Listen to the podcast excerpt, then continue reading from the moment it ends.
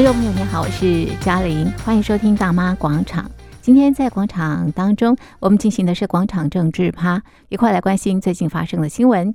那么，呃，今天我们邀请的来宾呢是台北海洋科技大学通识中心教授吴建中吴教授。吴教授你好，好，好。我们首先来关心的是哦，这个中共七月一号即将生效的反间谍法，哇！这个是呃讨厌外国人吗？大陆以外的人吗？因为现在如果说在中国大陆是一个不小心，可能就被抓起来了，对不对？哈，所以我们先请问这个呃吴教授啊，这个法到底呃哪些行为会触法？然后呢会产生什么样的问题？是呃，首先第一个，我们当然必须要从中共的这个思路来做这样的一个分析。嗯、是中共过去里面它有所谓的三战，哈，三战。这个心理战、舆论战跟法律战的这个部分，那近期大家比较所熟悉的，大概就是中共对各国的认知作战。是，那用英文来讲叫 “Shape Power”，锐实力的入侵。那其中呃，心理战的部分，我想这个各国都深受其害。嗯那甚至于我们看到，在不管是舆论战里面哈，嗯、这个各各各种战狼外交哈，嗯，没错，这种这个呃失言失礼，对，完全不管外交礼仪的这种舆论战，是。啊，这个东升西降也要把习近平的思想往外推出去，大家会比较忽略或比较啊这个在法律的部分里面哈，会比较忽略。法律战的一个呃情况，嗯，因为我们其实看到哈，在过去里面，中共已经把三战载入了它是相关的这些立法，而现在大家所看到的这个反间谍法，其实就是法律战的其中之一。嗯，另外一个让大家心里比较呃这个印象深刻的，大概就是前两年中共通过了。港版的国安法，嗯，这个港版国安法其实就是一个域外的立法，嗯，也就是呃，中共呃定了一个宇宙法，哈，不管你在什么地方，嗯、不管你在呃、嗯、呃哪里，只要说了什么事情跟做了什么事情，嗯、被中共啊这个得知之后，嗯、都是犯了这个中共的这个法规，嗯，那过去中共总是认为就是你。这个赚中国人的钱，赚中国的产业的钱，你不可以吃饭砸锅。那他现在想要学习西方的所谓的长臂管辖，这个认知其实是倒果为因。为什么？因为其实我们可以看到哈，就是不管各种的这种行为，嗯或各种的这些思路上面来讲的话，中共是一个高度。呃，没有自信的一个呃政党，嗯，那所以他才要强求四个自信哈，四个自信。嗯、这四个自信里面，他特别强调法道路自信啊、嗯，制度自信等等。嗯、那道路自信里面，其实就是想要把共产党、马克思列宁，嗯、甚至于习近平的思想推转到国外去。嗯、可是我们知道这几年，特别是在 COVID 疫情的期间。那各国对于 COVID 的蔓延，还有各种不管是中美科技战、中美贸易战，都让中共成为世界的公敌，产生出所谓的“天下为中”的这样的一个情况。那所以包围的围，包围的围是。那这个围中里面哈，其实呃，就有人提到哈，这个是不是所谓的冷战？嗯，跟新冷战的这种来临？是。那另外一个哈，另外一种思考是哈，因为这个呃，中共因为因言入罪哈等等这一些的情况，对，所以呃，就产生了很多企业外移的这个情况。那企业外移哈，这个呃，有人说这是反全球化的作为，哈，中共是这样子讲。嗯，可是我们知道什么叫全球化？如果这个地方不好，嗯，成本太高，是，或者是哦等等，有时人身安危，这就是。这就是全球化的过程。是，是你不能把厂商从中国迁移离开，就把它称之为反全球化。是是哦，这个我觉得这个必须要特别提提出来的一个部分。是是。那这一次中共的这个反间谍法为什么会造成呃这个呃外企外商台资台商台经加速离开中国大陆？的这个原因，对，其中一个哈，我们必须要从呃它的法规的条文里面特别看到，就是中共把间谍行为定义扩大为投靠间谍组织及其代理人，嗯，针对国家机关、涉密单位或关键信息基础设施等网络攻击的行为，嗯，并且将在七月一号开始实施。嗯，那当然，我们看到这个法通过之后，除了可以增强在这个境内反对势力的控管之外，那也能够合法的这个去逮捕中共认为有间谍怀疑的人士，因为有了法律的依据，是，所以就可以进行所谓的跨国司法互助，也就是引渡条款，可以将海外的这些异议人士引渡，嗯，或回中国大陆，对。是，所以我们就可以看到，除了强化这个呃对内的监管之外，其中我们看到近期呃中共在五月初又推出了一个叫农管的制度，哦，这个是。继城管之后，在农村里，在农村，农村里面要有一个农管的一个情况。是，那所以我们就可以看到，中共方方面面都要管。对，那为什么要管？因为他觉得不安全。是是。那这些人谁不安全？中共不安全。中共觉得自己不安全，习近平觉得他不安全，他很担心，所以他必须要去进行这样子的一个反间谍法。是是。所以大陆网友一直讲啊，这个现在是到底是全世界逆向行驶，还是中共逆向行驶？大家都在看着他的一个情况。那所以我们会看到，就是说，呃，对于哪些行为可能会触及到所谓反间谍法的一个部分，嗯。那我们看到呃这样的一个呃法规，嗯。这个呃在公诸于世之后，其实我们会看到。它已经是属于无所不抓、是。无所不能的这种宇宙法的一个概念。对，因为我们看到哈，这个而且认定都由中共来认定，中共来认定。嗯，那近期当然也有好几起的一个案例被抓。捕的一个案例，但。呃，进入到中国大陆境内哈，古古人有云呐、啊，为邦不入。是。那可是呃，过去里面可能有经济上面的需求，对对对，呃，有这种开放的假象，所以让很多的这些外商外资自以为可以透过国际程序、国际典范去改变中共的这些行为，是，但是却没有想到。在这样的一个嗯改变的过程当中，自己却变成那个改变的对象。是是哦，所以我们就可以看到，包括像中华民国陆委会也特别的提醒哈，呃，例如在中国从事学术交流、收集资讯，有可能会被检控为间谍活动。嗯。呃，与中国企业、中共官员密切交往，嗯，也有可能被指控为间谍活动，嗯、或者是拍摄港口或军演的画面，从事地质调查，嗯，经常往返边境，有可能被视为是从事重间谍的活动，是。或被指控为外国刺探国家秘密罪。宣扬民主更有可能被呃，这涉及颠覆国家政权罪、煽动分裂国家罪、资助危害国家安全犯罪活动、非法向境外提供情报资料。至于像呃，我们看许多人出游的时候会使用的 GPS 地图，嗯、或用网络来收集当地官方企业等等的资料。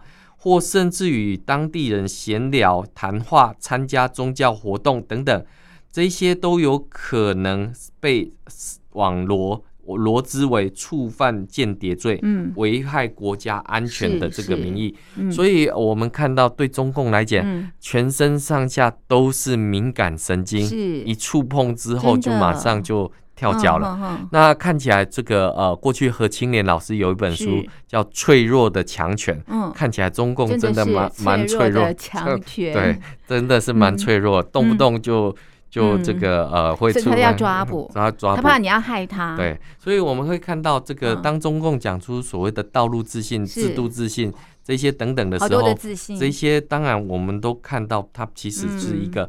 高度没有自信的这一些行为，嗯，所以呃，我们就可以看到，就是说，当这个法立了之后，对、嗯，其实很多人是很惊讶，是。可是对于研究者来讲的话，其实这不是什么新鲜事，嗯，嗯，因为中共的思路，嗯，从过去到现在，嗯，过去的共产党跟现在的共产党没有什么不一样的地方，嗯，只是说他在监控的这个呃工具，嗯，还有监控的这个内容，嗯，它开始越来越接近。嗯范围越来越广，对，而且它是用一种就是呃通俗易懂的这种方法。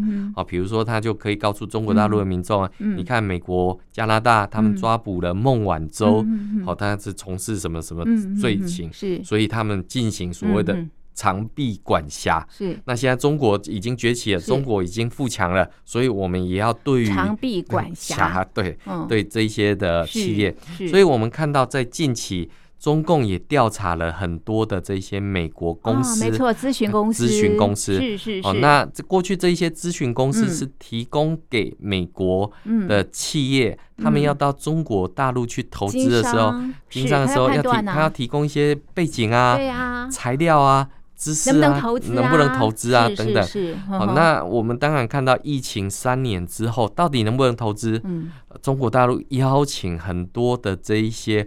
海外的这一些大企业的老板到中国大陆来实地的踏查，那踏查之后所见呃所评的一个情况，当然我们知道网络时代里面哦，这个眼见不为凭啊，哦，因为这个 deepfake 或者是这种虚假讯息的一个情况都非常的多。可是当你到中国大陆实地去勘察的时候，就可能会有被抓捕的、嗯、的这种危机，比如说风险。我们看到中国现在在调查美商思明志集团的驻北京办公室就被抓了五个人。嗯嗯、日本安斯泰制药派驻北京的员工也被逮捕。嗯、美国管理公司贝恩公司驻上海的公司也被逮捕。嗯嗯、那甚至于这个半导体公司美国美光则被。中共来进行这一些审查的一个情况，是那对中共来讲，它当然是呃认为自己的所作所为是有道理的，正当的，是正当的，是那也获得许多的小粉红的这个支持，嗯，但是我们看到当中共开始对美商下手的时候，我们看到那个礼拜这个沪港通哈，嗯，是。这个当天外资就撤离了将近一千亿的这个美金的一个情况，所以。这一些外商外资哈，这个有很多呃，我们自己访谈的一个对象里面都称，该走的都早就都已经走的差不多了，嗯，到现在还没走的，嗯，可能是被中共用法律，嗯，用各种不同的方式走不了，走不了，嗯，所以不是说他们不想走，因为走不了，走不了 的一个情况。那现在对中共还有这种企图心。或对中共的市场还保有这种所谓的啊、呃、想法跟态度的，我们用这个最近刚落幕的这个广交会，就可以看出一个呃端倪。嗯、那广交会呢，过去里面都是欧美这个商人居多，对这一次来的不是。这个东南亚的朋友，不然就是非洲朋友，再不济就是俄罗斯的朋友，嗯，就可以看出中国市场的这个改变，嗯，那也的确啦，哈，这个呃，中共的一带一路在这几年里面所投下的这些呃投资，嗯、那在广交会里面，我们就可以看到中共跟这个西各国的这种贸易顺差的这种情况，当贸易顺差越大的时候，两国的外交关系就越。紧绷，不是越和缓，而是越紧绷。为什么？因为顺差越大，是当地国的政府就觉得危险。是，那所以我们就可以看到，就是说。呃，会有这样的一个状况状况是，所以我们会看到，呃，对于呃广交会今年也不太理想，而且是三年疫情之后的第一次第一次广交会，那结果呃结果不如预期。对，那第一天新闻出来的时候，这个呃外面就看说，哎，没有人啊，展场展场那么大，居然没有没有几小猫两三只，是是，那小粉红就出来这个抗议啦，什么没有人，嗯，他们这个呃只是还没到而已。好，到第二天的时候，我这个大家又批评没有外国人。他说怎么没有外国人？这个也亚拉菲的好朋友都来了，什么叫没有人外国人？那甚至于他们还应变哦，说刚好举办这个广交会的时间是这个阿拉伯国家的斋戒月跟斋戒日，哦、所以他们派出了这个呃代表人，好、哦，就华人来，是是是，所以你们才看不到这个 这个阿拉伯国家的这个部分，都找得到理由。那接下来大家又讲啊，这个 虽然有人了，可是换不到几张名片啊，下单情况变得很不踊，没有订单，很不踊跃。是是是。接下来他们又讲啊，因为线上线下的关系，很多都在线上。这个已经订购了，不一定到现场来购买，所以换不到名片是正常的。OK，好，那最后官方公布，今年的广交会跟去年的广交会这个衰退了百分之十五左右。嗯，那问题是这是官方的数字，官方数字都衰退，比较保守，都衰退了百分之十五左右。实际上，实际的情况更大，可能更惨。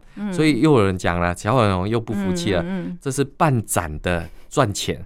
这个设展的亏钱的一个状态，因为抢不到几张订单了。因为现在能卖出去的、能做生意的，其实是以“一带一路”沿线的国家。的确，中国跟美国的这个出口，现在美国是在衰退当中。那中国在推销“一带一路”，还是有它的这个呃市场市场。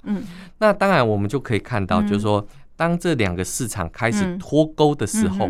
那接下来的世界会变成什么样子？嗯、那再加上我们刚刚前面所讲、嗯、反间谍法之后，很多美商其实，在 COVID 的时候，美国商会就已经做出调查，嗯、你愿意继续在中国大陆投资，嗯、还是愿意转往东南亚国家？嗯、首选是越南，好、嗯，首选是越南。所以很多的美商，很多的这些欧洲商人都已经开始转场，转、嗯、移自己的投资的标的到这些地方去的时候，嗯、那当然我们就可以看到反间谍法。当然是加速雪上加霜，雪上加霜，外商外资离开撤进的一个缺点。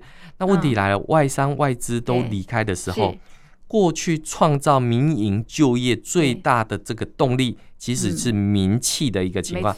这几年中共的这个监管之后，国进民退。那国进民退之后，民退了，那能够承载这么多的这些就业的民企。嗯，都离开了，没有了，那失业率当然就严重。所以我们看到最近啊，这个你这个大陆年轻人失业率高达百分之二十，是。那要把所谓的三十万的青年这个赶入农村，嗯、下乡。广东省政府推出来的这个政策，嗯，这个上山下乡二点零版，嗯、原本还有很多大陆小粉红说这个是海外这个西方社会的虚假讯息，在对中共进行认知作战，结果没看哎。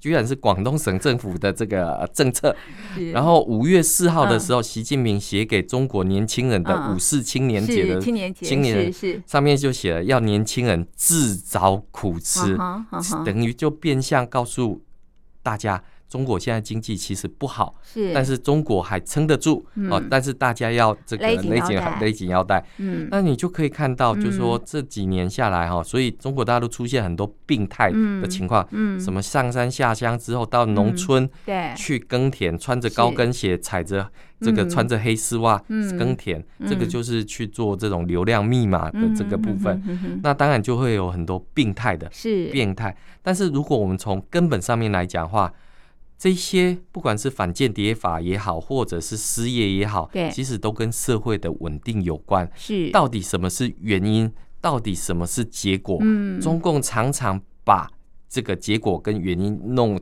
嗯，弄反了。而且我们看到现在是完全国际社会对中共毫无信心的姿态。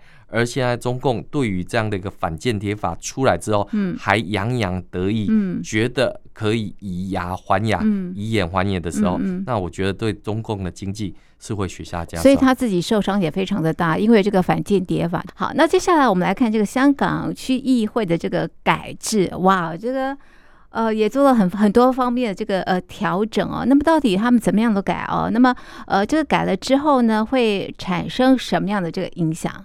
请教吴教授。呃，我我想这个香港区议会的改制哈，嗯、这个呃，在这个呃香港区议会即将改选之前，嗯、呃，特别是透过五一黄金周的这个时间来进行公布，我想这个对于香港的经济也是雪上加霜的一个情况。嗯、为什么？因为我们看到，呃，在这个过去反送中运动期间。中共透过港版国安法，将这个所谓的这一些黑暴势力，这个呃港独势力，把它给驱逐开来。是，是即便是这样，中共还是觉得不放心，因为他们认为在社区里面还是有残余的，嗯，的这些所谓的港独力量啊，在这个里面，所以必须要对于这样的一个一网打尽，一网打尽。是，其实我们可可以看到啊，这个。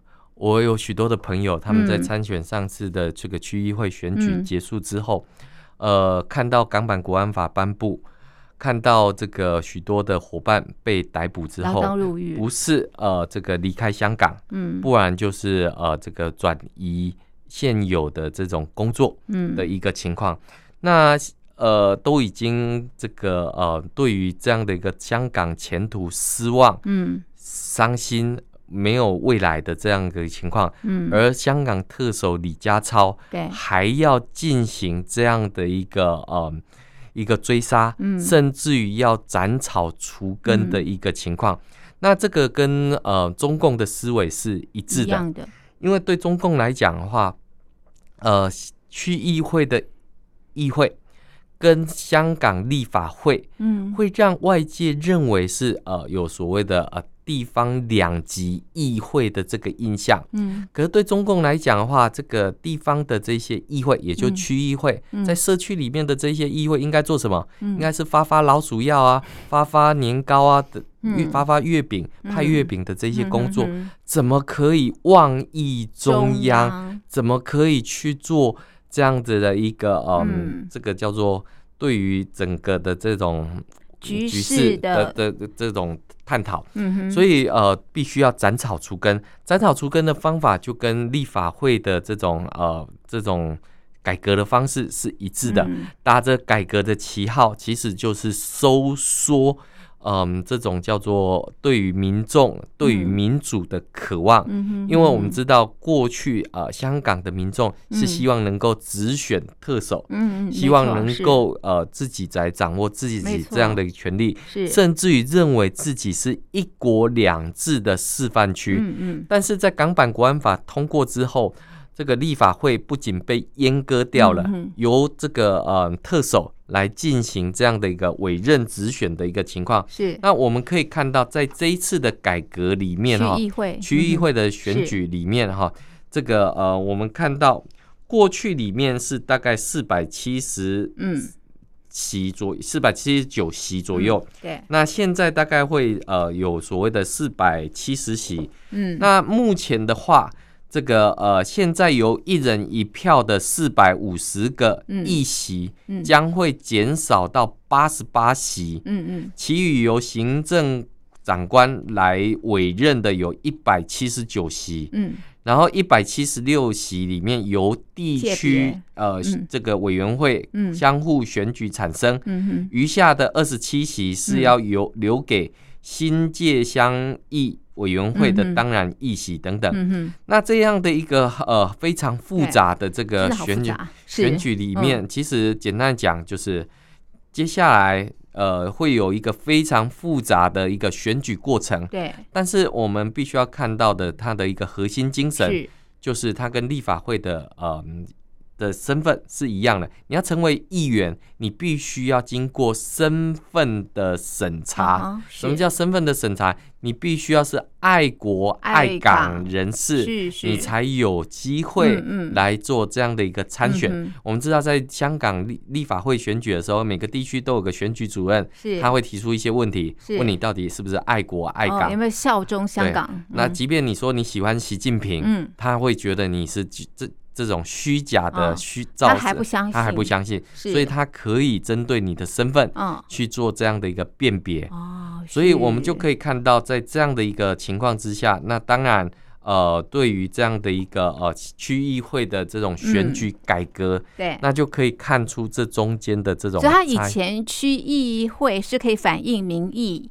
但是改革之后就不行了，对不对？现在改革之后，不要不要说不能反映民意。刚刚讲发发老鼠药。对，现在的这个民意不是说是呃是假的民意，嗯、而是中共需要的民意。什么叫做中共需要的民意？什么意思？过去里面在香港里面 有所谓的泛民主派，对对，跟所谓的呃所谓的建制派啊。那建制派当然是比较亲北京的这个政权。是。那现在中共连建制派都不需要了，嗯，因为我有我港版国安法之后，是，我还需要你们这些建制派？不用了，做每一个都是我自己的中共派任的这个对象。那因为过去我们看香港立法会里面，因为要筛出爱国爱港人士，很多人都被直接被 DQ 掉了。啊，对，因为都不符合。对啊，那结果这个香港有一个比较特殊的现象，是哦，这个在立法会选举的时候，有一位议员在民主党里面叫做狄志龙啊，狄志杰，狄志杰。那他就是去参加了这个委任的这个选举，是。那整个立法会里面就是他一位，嗯，这个所谓的泛民主派的代表，是。那这个到底是代表还是花瓶？其实外界都是非常的清楚，是。那过去里面呃，这个有所谓的建制派，是。然后他们总是告诉中共，如果不是我们存在的话，这个。这个泛民主派恐怕会把整个立法会全部都占领。我们有发出正确的道路，有发出正确的声音，抵挡了这个泛民主派的这个对的这个力量。可是中共看一看，嗯。没有啊，每次的这些呃，这个只要一有选举的时候，泛民主派都是节节高升。是，而建制派里面他自己左右之主，因为内斗相当严重。是，那现在要改革区议会选举的时候。那结果，泛民主派里面的民主党又开始讲啊，那我们要看一下他改革的版本，我们再来决定要不要参选。是，这个时候就又让所谓泛民主派里面又再度的分裂。为什么？因为在中共治理之下，你根本不可能会有任何。为人民发声的权利，是他要求你只有议政权，是还是你你有所谓的发言权？这两个是不一样的一个概念。是是，现在是连发言权都没有的一个状态之下，你哪来的？这这个我觉得连传声筒都称不称不上，那只是一个政治花瓶，告诉全世界我还有选举。但是问题是，那个选举的规则已经复杂到。一票否决制的一个情况，是是，因为到最后啊，这个香港特别行政长官可以去否决你的这个投票的这个结果，是，所以你就可以看到这些层层叠叠，或者是呃所谓的改革，只是阉割了中共体制之下的这样的一个香港，而中共所要的香港是一个所谓的听话的这个。